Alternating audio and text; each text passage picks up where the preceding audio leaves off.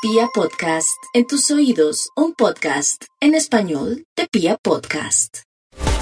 Un saludo muy especial para nuestros queridos oyentes. Quería comentarles que estamos ante un cambio energético en el sentido que el día de mañana, martes 11, la luna logra comulgar nuevamente con el sol, lo hace a las 2 de la tarde, queriendo decir que hoy y mañana son días perfectos para coronar procesos, terminar tareas que traemos de antaño, resolver cosas que vienen de tiempos precedentes, pero también para idear, concebir y recrear mentalmente qué es lo que queremos hacer, qué es lo que tenemos que hacer y qué es aquello que realmente vale la pena. Ya a partir del día miércoles especialmente, aunque la luna nace el martes a las 2 de la tarde, digo nace porque es la comunión de la luna con el sol y a partir de ahí se inicia ese ciclo que se llama lunación, un ciclo que se extiende durante unos 28 días aproximadamente, pero a partir del día miércoles ya la luna se desprende del sol e inicia el proceso del creciente.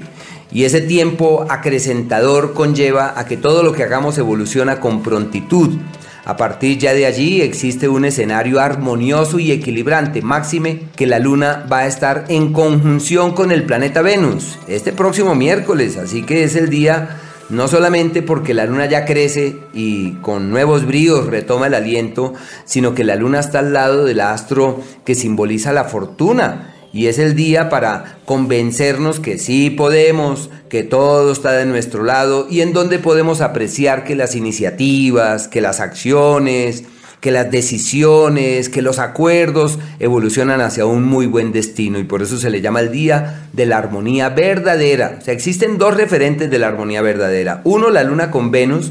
y el otro, un ángulo de 120 grados entre la luna y el sol. Pero este miércoles, qué día tan hermoso, tan hermoso. La luna se mantiene en el signo de Géminis, lo que es el día miércoles, el día jueves y viernes. Miércoles, jueves y viernes está en ese signo que es perfecto para concertar, hablar, dialogar, departir, conversar y buscar puntos eh,